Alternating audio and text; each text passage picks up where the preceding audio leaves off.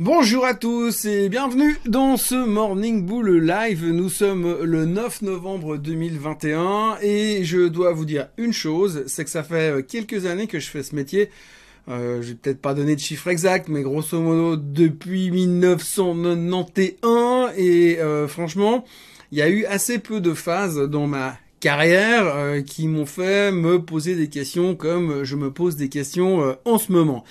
La raison principale est que tout va trop bien. En fait, on a l'impression que tout va trop bien, que euh, l'économie va bien, qu'on est soutenu euh, par injection euh, quasiment de décharge électrique de la Fed ou des gouvernements. Donc tout le monde est plutôt confiant par rapport à ce que peut nous raconter la Fed et tout spécifiquement Monsieur Jérôme Powell.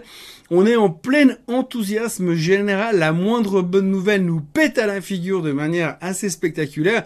C'est pas que le fait que les nouvelles sont bonnes et que les titres montent. Non, c'est que les nouvelles sont bonnes et que les titres explosent.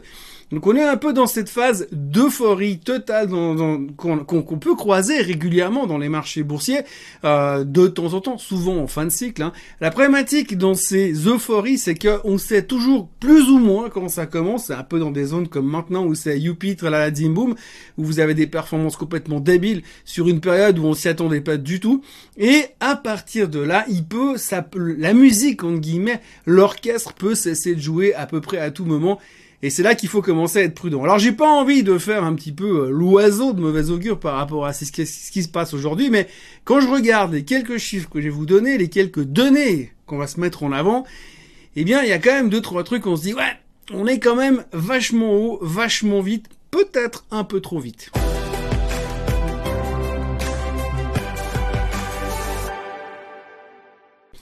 Tout d'abord, ça pourrait s'appeler Record sur le S&P 500. Ça pourrait être le titre d'un film, mais ça pourrait aussi être le titre des huit derniers épisodes du S&P 500, puisque ça fait huit fois de suite que l'on bat des records d'altitude sur le S&P. Alors ok, pas de 3 ou 4%, mais quand même, l'un dans l'autre, c'est tous les jours 0,2, 0,3, 0,4% de hausse sur le S&P 500, et ça fait huit séances de hausse consécutives qu'on le fait. C'est juste assez spectaculaire. C'était pas arrivé depuis 1997. Et sur les 18 dernières semaines de marché, on a eu 16 semaines consécutives de hausse. C'est spectaculaire.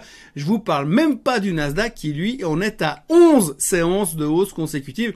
Alors lui, c'est un petit peu moins historique, hein, c'était pas arrivé depuis 2019.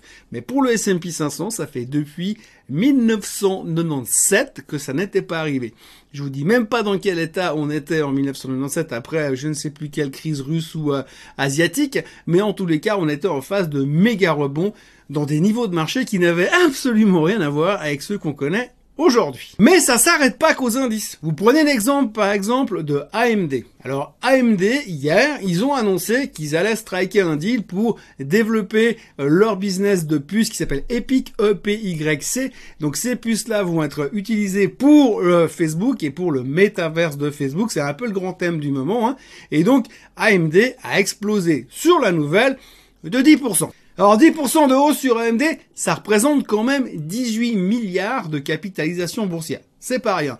Mais dans tout ça, ce qui est assez intéressant quand on voit l'engouement qu'il y a au niveau des marchés, que n'importe quelle bonne nouvelle devient une super bonne nouvelle, Nvidia est monté de 3,5% en sympathie avec AMD. Retenez bien le terme, en sympathie avec AMD.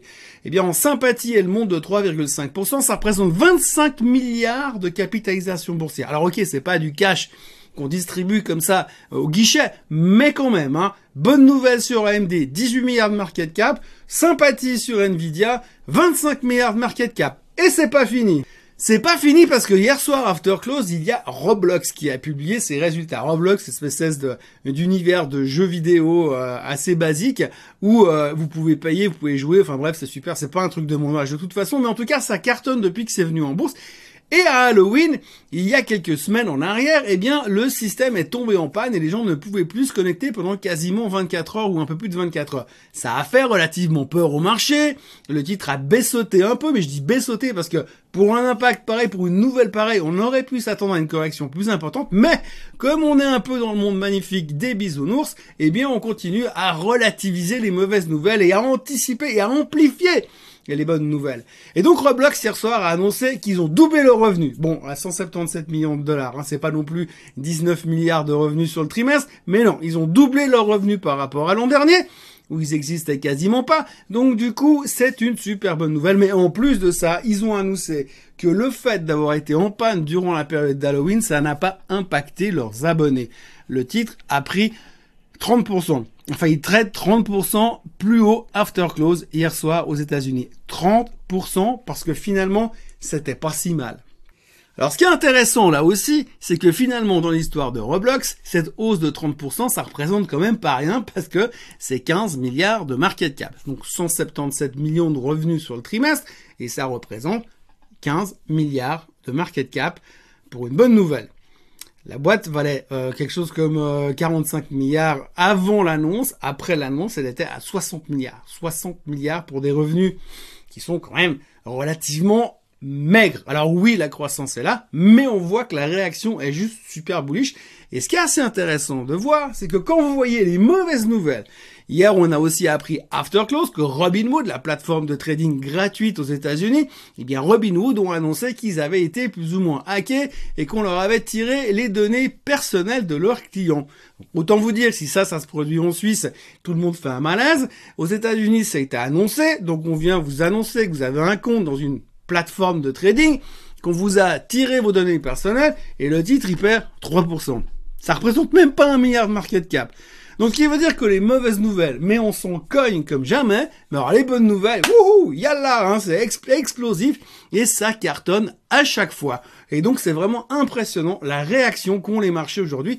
C'est assez symptomatique euh, de ces périodes un petit peu de euphorique bull market. Pour le reste, ben, on continue dans les bonnes nouvelles. Hein. L'or est en train de casser les 1825, 20-25, c'est un petit peu la résistance qu'ils sont en train de casser. Vous avez la market cap des cryptos qui a passé les 3000 milliards de capitalisation. Et puis hier, il y a un nouvel crypto qui est arrivé sur le marché, nommé après euh, je ne sais plus quelle connerie qu'Elon Musk a fait sur Twitter ce week-end, qui s'appelle Lord Edge. C'est une crypto et donc elle a été mise en, en service hier et elle a pris 825% à l'ouverture pour terminer en hausse de 170%. Ça reste quand même un tout petit peu volatile. 27 millions de dollars se sont précipités dans cette crypto euh, hier à l'ouverture et c'est monté de 825%. Tout ça parce que ça s'appelle Lord Edge après un espèce d'anagramme de Elon Musk ou je ne sais pas quelle connerie au niveau des crypto-monnaies. Donc c'est juste hallucinant comment on est en train de prendre des trucs de manière complètement folle. Et quand vous regardez aujourd'hui la performance des cryptos, eh bien, le Bitcoin est au plus haut de tous les temps, l'Ether est au plus haut de tous les temps, et il y en a plein d'autres qui suivent derrière, c'est juste de la Folie. On notera aussi que Virgin, vous savez, le truc à Richard Branson pour aller dans l'espace, ils ont vendu 100 billets à 450 000 dollars pour les faire les clowns dans l'espace, comme quoi il y a encore de la place pour faire du business complètement débile. Euh, ça tombe super bien, en pleine COP 26, hein, on annonce qu'on va balancer encore plein de vaisseaux spatiaux dans l'espace pour aller euh, polluer l'équivalent de je ne sais pas combien de milliers de voitures diesel au démarrage, mais c'est tellement fun de pouvoir aller prendre des photos depuis là-haut, c'est fantastique. Donc il y a ça comme nouvelle, et puis après on a encore de l'autre côté, alors ça c'est un petit peu dans le côté mauvaise nouvelle. Si vous regardez sur CNBC ce matin, eh bien, vous avez la Fed qui a déclaré que si la crise immobilière s'intensifiait en Chine, s'il y a tout qui nous pétait à la figure là-bas, enfin qui leur pétait à la figure, il pourrait y avoir des conséquences et de la contamination aux États-Unis. C'est la première fois qu'on nous dit ça et c'est la Fed qui nous dit ça. Alors il y a un mois en arrière, on était complètement paniqué à cause de cette crise immobilière, un mois et demi, et puis aujourd'hui on a oublié parce qu'on sait qu'il n'y a pas de contagion, mais aujourd'hui la Fed revient nous dire qu'il pourrait peut-être y avoir de la contagion. Alors on risque de reparler un tout petit peu ces prochains temps. Et puis après, je peux aussi vous parler de ce qui s'est passé sur Tesla hier après le vote sur Twitter, mais Ouais, enfin non, je vais pas en parler parce que ça commence à devenir un tout petit peu fatigant. L'idée du jour, par contre, aujourd'hui, regardez le cannabis. Alors, euh, il y a quelqu'un qui m'a envoyé un message l'autre jour, on me dit, ouais, regarde Tilray, ça a l'air pas mal, c'est en train de faire un retournement haussier. Effectivement, Tilray est en train de faire un retournement haussier. Moi, je regardais, je regarde beaucoup le MJ, le tracker sur le cannabis, ça évite de prendre du stock picking parce que je suis pas toujours super à l'aise sur la thématique. Mais plus j'en entends parler, plus je pense qu'effectivement, il y a des choses qui sont en train de se passer. En plus, ils sont en train de faire passer une nouvelle motion aux États-Unis pour essayer accélérer le processus de légalisation d'une partie du cannabis. On va pas rentrer dans les détails ici, mais c'est plutôt une bonne nouvelle qui est en train de se passer au niveau politique aux États-Unis. Si ça passe, ça pourrait accélérer le processus et permettre finalement aux sociétés du cannabis de devenir beaucoup plus légales et beaucoup plus opérationnelles et de, développer encore leur business. Donc à ces niveaux-là, regardez le tracker MG ou regardez Tilray, c'est plus ou moins les mêmes charts de toute manière. Et s'il y a un potentiel de rebond à jouer ces prochains temps, ça peut être un coup de trading à très court terme, mais ça peut aussi être le début de quelque chose d'assez spectaculaire quand vous voyez d'où vient le MJ quand on parlait, euh, on parlait du, euh, de la légalisation du cannabis à l'arrivée de Biden au pouvoir. Eh bien, il y a encore un petit bout de chemin à faire, quelque chose comme 100% euh, tranquille. Donc, à surveiller, à, à regarder. Je pense que l'idée du jour, c'est de regarder un petit peu le cannabis, surtout que on en parle de plus en plus et on va en parler encore de plus en plus. La question du jour, on me demande comment est-ce qu'on peut acheter des trackers euh, sur l'or pour euh, se hedger contre l'inflation et des trackers sur l'or, si possible, déposés en Suisse. Alors, c'est vite vu sur l'or, le tracker que j'utiliserai sans me poser de questions, c'est le ZGLD, traité en bourse suisse, déposé à la ZKB à Zurich. C'est un tracker sur l'or qui est garanti par du physique. Et je pense que quand on veut se protéger contre de l'inflation ou simplement avoir ce hedge euh, contre une crise quelconque en achetant de l'or ou des métaux précieux, euh, le plus important est d'acheter des trackers qui sont baqués par du physique et pas par des produits structurés. Donc en Suisse, le ZGLD est le tracker parfaitement idéal pour ce genre de, choses. Et aux États-Unis, ailleurs dans le monde, c'est le GLD tout court qui lui est en dollars et est par contre aussi également euh, baqué par du physique. Dans le même dans la même question, on me disait qu'est-ce qu'il y aurait d'autres produits comme euh, qu'à utiliser pour hedger contre l'inflation? entre autres, on me citait le platine. Et eh bien là aussi, il y a un, il y a un tracker qui est aussi déposé à la, ZKB, aussi garanti par du physique, qui s'appelle le ZPLA, euh, qui est un tracker sur le platine déposé à la ZKB. Donc là aussi, garanti par du physique et traité en Suisse sur la bourse suisse. Donc ça, c'est deux produits.